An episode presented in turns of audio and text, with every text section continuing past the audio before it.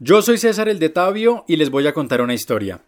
Resulta que para muchos de nosotros la historia fue una clase difícil, casi que si se quiere aburrida en escenarios como el colegio, pero siempre nos dijeron que era muy importante para la vida. ¿En serio lo es? Bueno, yo considero que la historia nos resulta incomprensible, insoportable en muchos casos y difícil de entender porque casi siempre tuvimos a alguien que solo nos hablaba de cosas muy muy viejas y sobre personajes que murieron hace cientos o millones de años y ni siquiera entendíamos qué relación tenían con nuestro presente.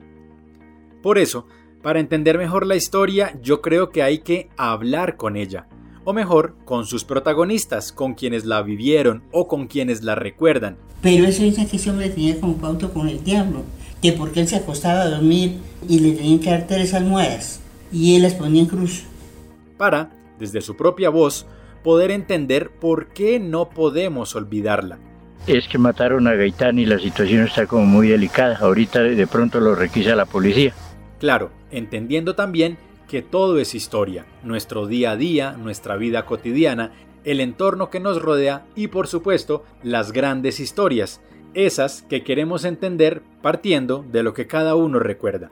Por eso vamos a rescatar memorias y a partir de ellas a entender el país que somos y por qué no el país que seremos. Pero claro, esa ya es otra historia.